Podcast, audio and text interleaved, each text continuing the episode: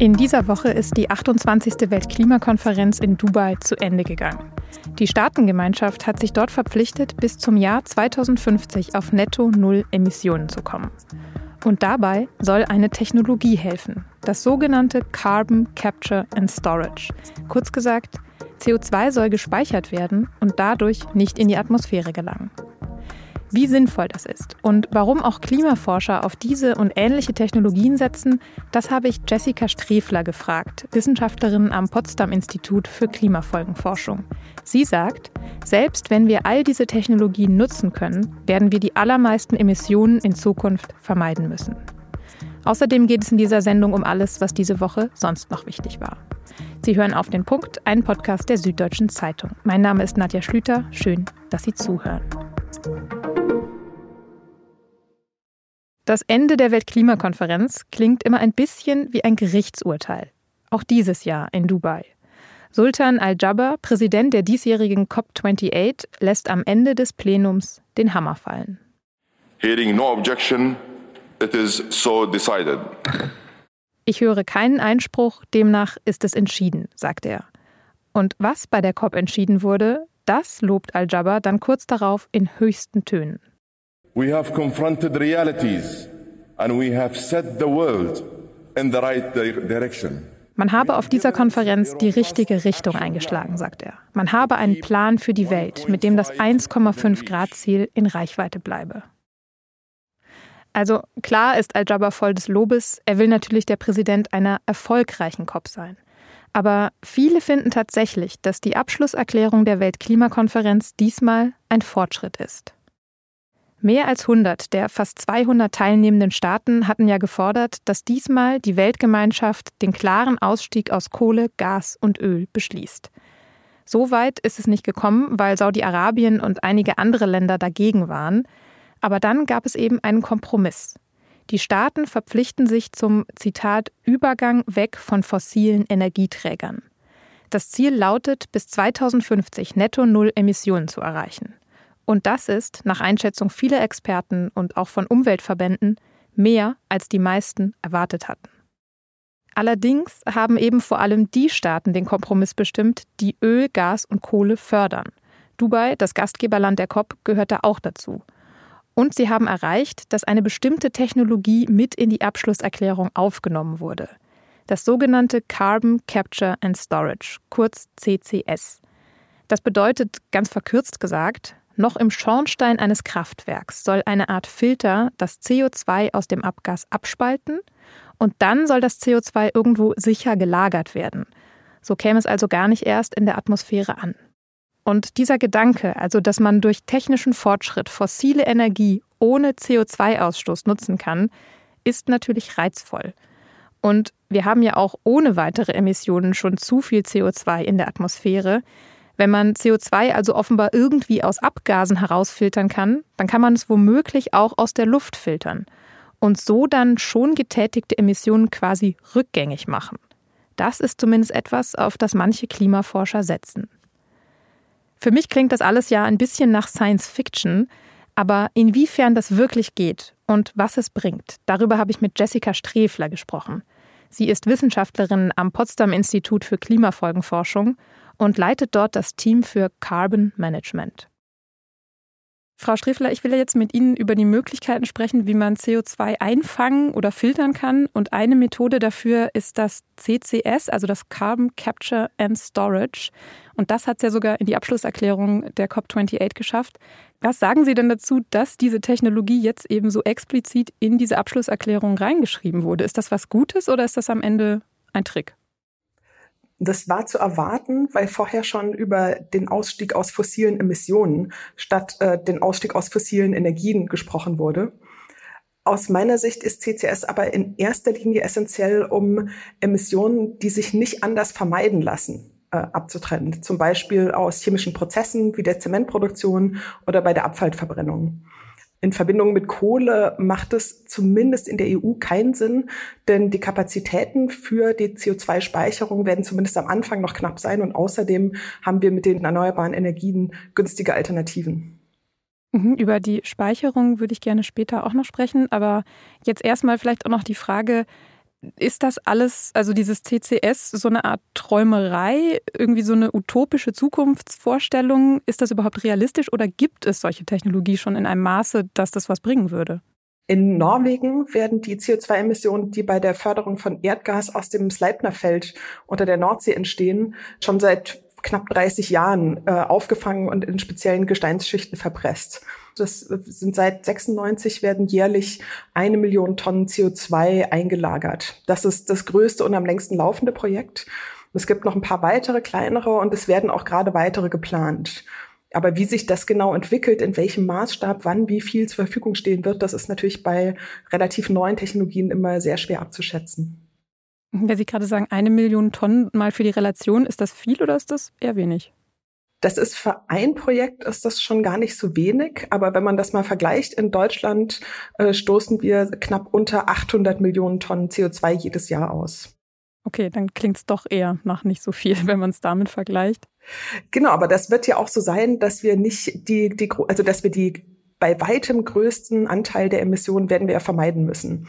CCS und auch die Entnahme von CO2 aus der Atmosphäre sind nur Lösungen für einen kleinen Anteil, vielleicht zur Größenordnung 10 Prozent von Emissionen, die sich nicht vermeiden lassen und die wir dann eben abscheiden oder ausgleichen müssen. Mhm. Jetzt haben Sie es eben schon angesprochen. Es geht eben auch bei diesen Technologien um die Entnahme von CO2 aus der Atmosphäre oder ich sage mal kurz den Fachbegriff Carbon Dioxide Removal. Können Sie da auch noch mal kurz erklären, was damit genau gemeint ist und auch noch mal den Unterschied zu CCS noch mal eins klarer machen, damit wir alle auf demselben Level sind hier? Carbon Dioxide Removal oder zu Deutsch die CO2-Entnahme aus der Atmosphäre bezeichnet eben genau das. Wir entziehen der Atmosphäre aktiv CO2, das vorher schon dahin gelangt ist. Wenn wir mehr CO2 der Atmosphäre entziehen, als wir ausstoßen, dann können wir damit aktiv die CO2-Konzentration und damit auch die Temperatur wieder senken. Dann hätten wir sozusagen negative Emissionen statt diesem Netto-Null-Ziel, das jetzt in der Abschlusserklärung der COP steht. Genau zunächst, man braucht es für Netto-Null-Emissionen, weil wir nicht alles werden vermeiden können, gerade auch bei den äh, Nicht-CO2-Emissionen, also bei Lachgas und Methan. Aber wir brauchen es eben auch, um dann wieder unter die Null zu kommen, um, um die Temperatur zu senken. Und für diesen Entzug aus der Atmosphäre gibt es ja auch verschiedene Methoden, nicht nur technologische, sondern auch in der Natur. Vielleicht schauen wir erstmal darauf, welche natürlichen Methoden gibt es da und welche sind die effektivsten? Worauf sollten wir setzen? Genau, es gibt eine ganze Reihe von natürlichen Methoden. Am äh, wahrscheinlich bekanntesten ist die Wiederaufforstung. Äh, Bäume oder alle Pflanzen nutzen CO2 aus der Atmosphäre in der Wachstumsphase. Und das CO2 ist dann eben in dem Baum oder in der Pflanze gebunden. Die Wälder speichern jetzt schon sehr viel CO2 und äh, wenn wir weiter aufforsten, könnten wir das erhöhen und auch den Schaden, der durch Abholzungen angerichtet wurde, zumindest teilweise wieder gut machen. Der Nachteil an der Sache ist, dass man eben große Flächen braucht, die wieder aufgeforstet werden müssen. Und das ist zumindest in Deutschland haben wir da nicht, nicht sehr viele Flächen, äh, die wir da nutzen könnten. Es gibt aber noch andere Methoden, zum Beispiel die Erhöhung des Bodenkohlenstoffgehaltes oder Agroforstsysteme. Dabei werden auf landwirtschaftlichen Flächen Bäume oder, oder Hecken gepflanzt. Und äh, die können dann eben das Mikroklima positiv beeinflussen, indem sie äh, den Wasserhaushalt äh, beeinflussen, indem sie auch Schatten spenden. Und die Idee ist, dass das eben die Erträge erhöhen kann und man CO2 bindet, ohne dass man zusätzliche Flächen braucht. Ich hatte auch gelesen, dass man zum Beispiel beim Meer, beim Meerwasser eingreifen kann, so dass es mehr CO2 aufnimmt, als es das gerade tut. Was ist da dran? Die Ozeane nehmen aktuell schon sehr viel CO2 auf aber das führt auch dazu, dass sie versauern.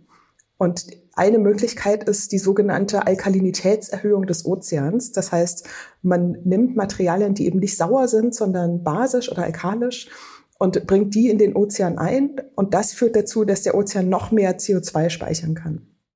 Das klingt jetzt nach einem relativ starken Eingriff in die Natur. Also schadet das der Natur am Ende mehr, als es dem Klima nutzt? Das ist tatsächlich die Frage, wo wir noch, noch deutlich mehr Forschung brauchen. Klar ist, die Versauerung des Ozeans schadet der Natur. Insbesondere wenn man sich Korallenriffe anguckt, dann sieht man das ganz deutlich, dass die Versauerung in Kombination mit der Erwärmung der Natur schadet. Und wenn man jetzt versuchen würde, der Versauerung entgegenzuwirken, wäre das vermutlich erstmal nicht schädlich. Auf der anderen Seite wirkt man ja der Versauerung gar nicht so sehr entgegen, weil der Ozean wieder mehr CO2 aufnimmt. Bei den anderen Methoden kommt es sehr darauf an, wie man das macht. Also Aufforstung kann äh, sehr förderlich sein für die Biodiversität, wenn man an Orten, wo früher schon Wald stand, der abgeholzt wurde, wenn man die wieder aufforstet und zwar mit einem naturnahen Wald. Wenn man jetzt aber an der Stelle, wo vorher kein Wald war, ein völlig neues Ökosystem in Monokultur am besten noch anpflanzen würde, dann kann man sich vorstellen, dass das eben nicht besonders zuträglich wäre. Agroforstsysteme sind wahrscheinlich auch eher förderlich. Auch die Erhöhung des Bodenkohlenstoffs ist eine Maßnahme, die gerade bei Böden, die schon degradiert sind, die also schon Humusschicht verloren haben, dass man die wieder aufbaut, ist auch was, was der Natur eher zuträglich wäre. Also es gibt durchaus Optionen, die im Einklang stehen mit Naturschutz. Okay, aber es scheinen noch viele Probleme zu lösen zu sein. Wie wäre es denn bei den technologischen Methoden, die es gibt oder geben soll, um CO2 aus der Atmosphäre zu entnehmen. Was gibt es da schon?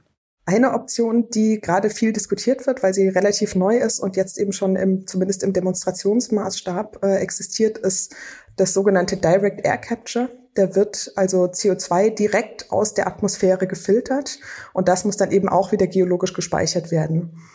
Der Vorteil ist, dass man da keine großen Flächen braucht es ist praktisch kein Eingriff in die Natur, weil man das einfach direkt aus der Atmosphäre filtert und dann speichert.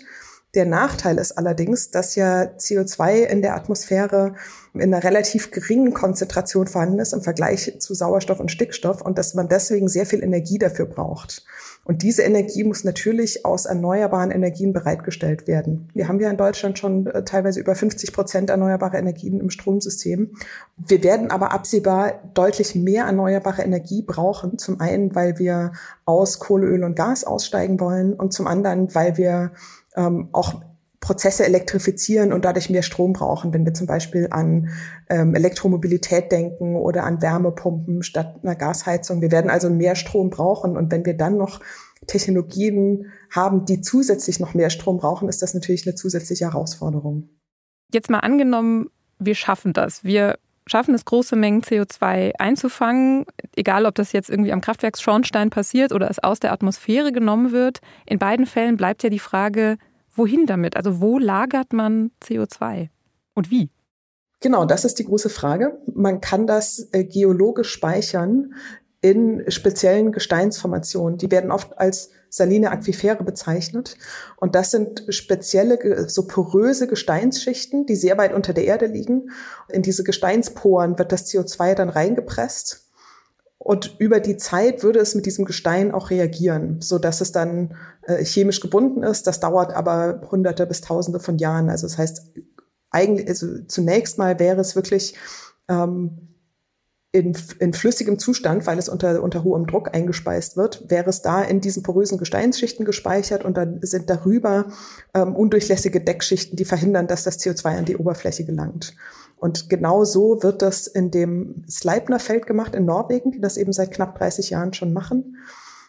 Eine andere Option wäre auch, das in äh, leeren Öl- und Gasfeldern zu speichern, weil ja gerade da äh, in Gasfeldern eben Erdgas schon über Jahrtausende, Millionen Jahre gespeichert war, sicher. Da ist nur die Frage, wenn man weiß, wo überall nach Erdgas gebohrt wurde, dann ist das eine gute Idee. Wenn man aber nicht weiß, wo überall Bohrungen sind, dann sind da ja Löcher drin. Und da könnte das CO2 wieder raus. Also da muss man sehr genau aufpassen. Deswegen sind diese salinen Aquifere eben eine Option, ja, wo, wo diese Gefahr nicht besteht. Mhm. Und äh, apropos Gefahren und Risiken, ist es irgendwie gefährlich, wenn so eine große Menge an CO2 irgendwo gespeichert ist? Kann das irgendwie giftig werden? Mal blöd gefragt. Giftig eher nicht.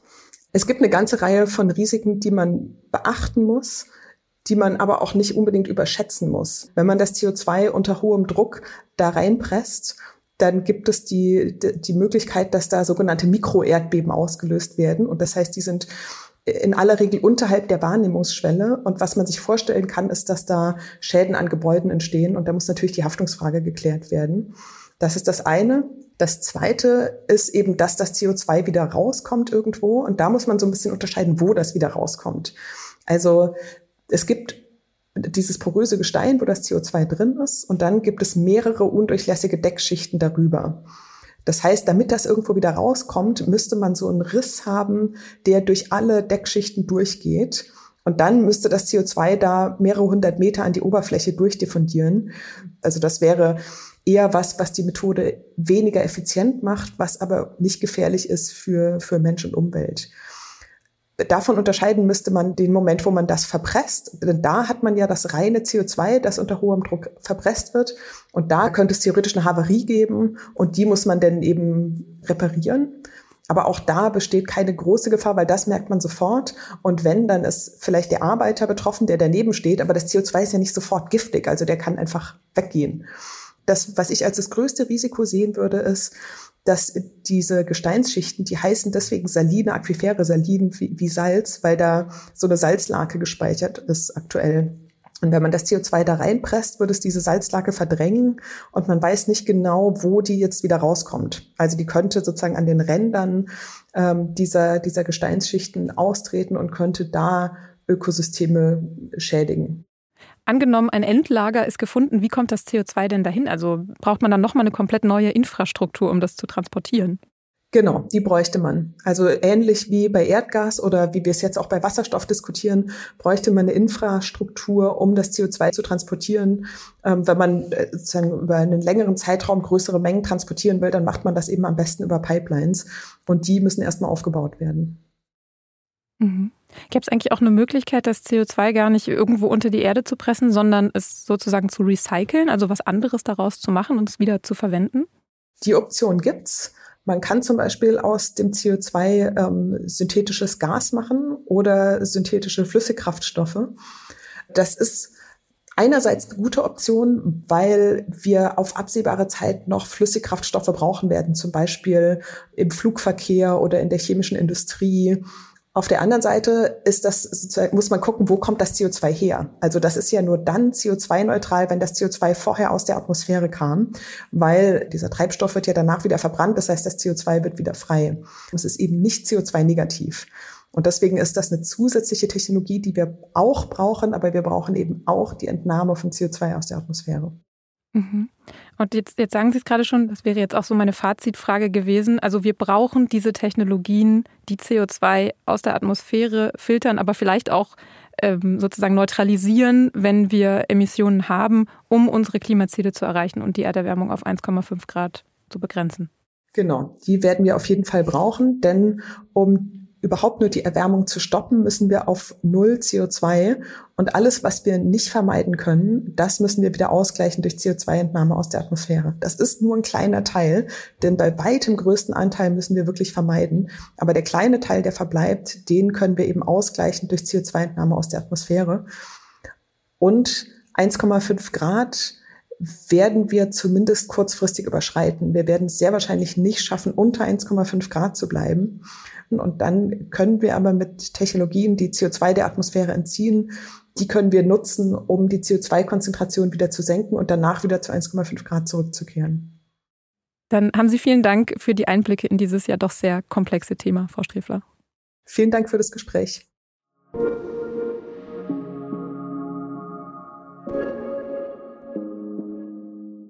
In unserer Sendung am Dienstag ging es um den Regierungswechsel in Polen. Seit Montag ist nämlich Donald Tusk neuer polnischer Ministerpräsident. Bei seiner ersten Rede im Parlament hat er gesagt, es sei etwas Außergewöhnliches, dass man nun in der Lage sei, den Schaden der vergangenen Jahre zu beheben. Mit dem Schaden spielt Tusk auf die vorherige Regierungszeit der nationalkonservativen Peace-Partei an.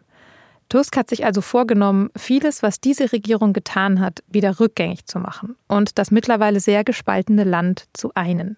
Viele erwarten das jetzt auch von ihm. Und genau dazu hat uns nach der Sendung vom Dienstag eine Nachfrage erreicht. Und zwar, sind die Erwartungen an Tusk vielleicht zu hoch? Was kann und was wird er jetzt machen? Diese Frage habe ich an meine Kollegin Viktoria Großmann weitergegeben. Sie berichtet als Korrespondentin für die SZ aus Polen. Ob die Erwartungen zu groß sind, das hängt ganz von den Erwartungen ab. Aber die Freude über die neue Regierung in den EU-Staaten, bei der EU-Kommission in Deutschland ist angemessen.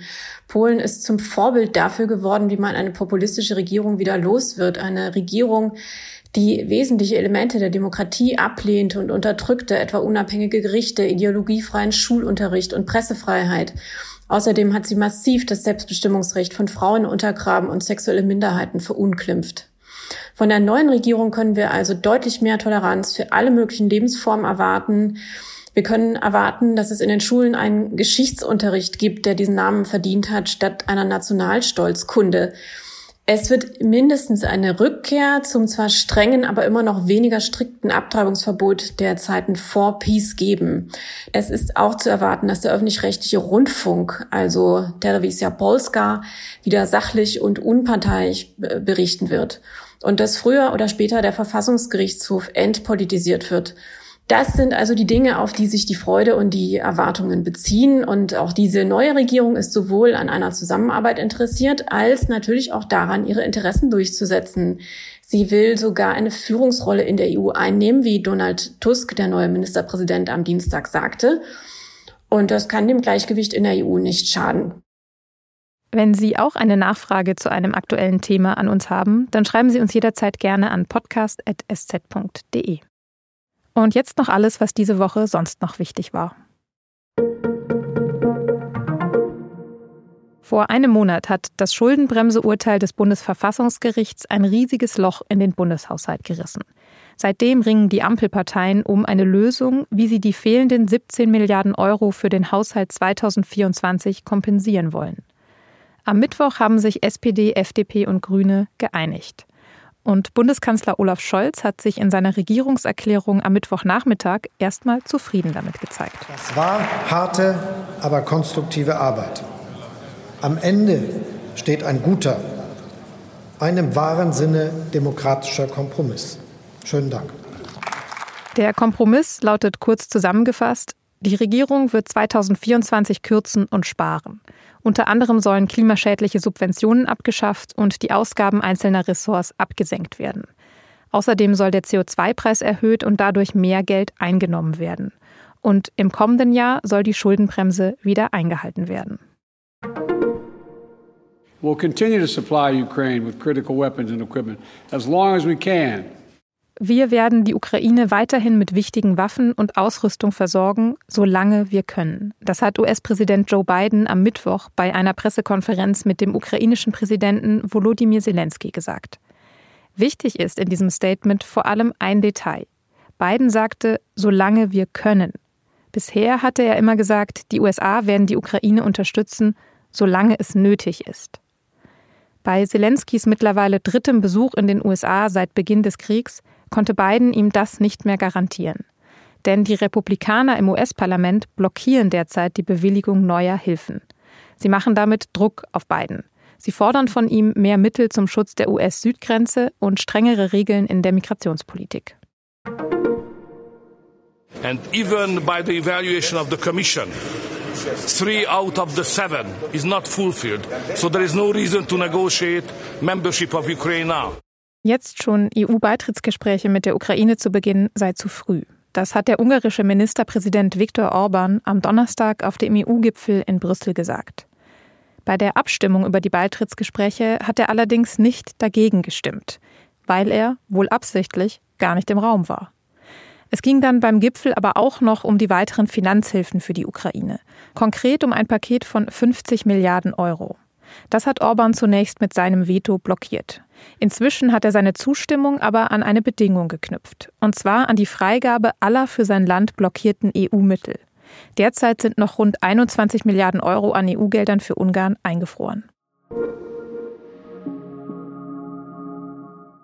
Nach dem Rückblick schauen wir jetzt noch nach vorne auf das, was nächste Woche wichtig wird. Und das hat sich mein Kollege Leonardo Kahn angeschaut. Hi Leo. Hey Nadja, als erstes würde ich auf kommenden Dienstag schauen. Da wird ein Urteil am Bundesverwaltungsgericht erwartet zum umstrittenen sogenannten Kreuzerlass von Markus Söder. Und zwar, normalerweise hängen in staatlichen Gebäuden keine religiösen Symbole. Aber in Bayern muss seit 2018 im Eingangsbereich von Dienstgebäuden ein Kreuz hängen. Söder sagt, das ist in Ordnung, weil das christliche Kreuz kein religiöses Symbol sei, sondern ein kulturelles. Geklagt hat dagegen der Bund für Geistesfreiheit.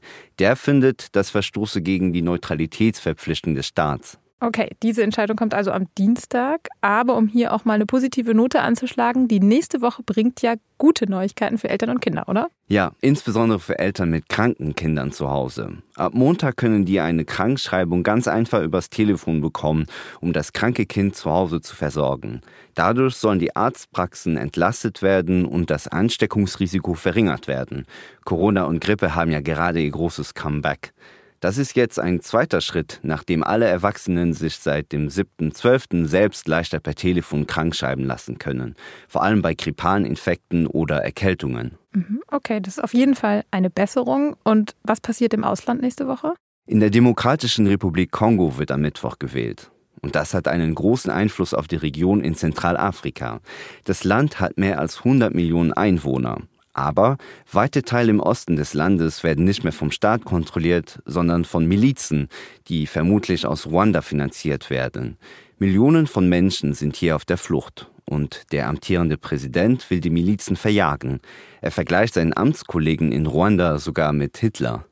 Okay, das ist also auf jeden Fall eine Wahl, die wir beobachten werden, natürlich auch hier bei und in der SZ. Vielen Dank, Leo.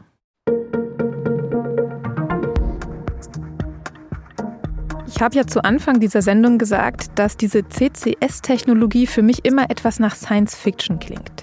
Noch mehr nach Science Fiction klingt ein Leben auf dem Mond. Aber auch das wird aktuell schon erforscht.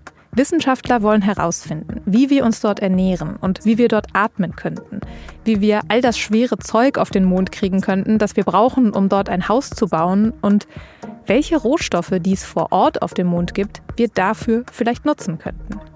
Einen Text aus der SZ über den Stand der Forschung dazu verlinke ich Ihnen in den Shownotes. Der ist nicht nur wahnsinnig interessant, sondern sieht dank toller Bilder auch richtig gut aus. Und damit endet auf den Punkt für diesen Samstag. Produziert hat die Sendung Emanuel Pedersen. Vielen Dank dafür. Ihnen vielen Dank fürs Zuhören und bis Montag.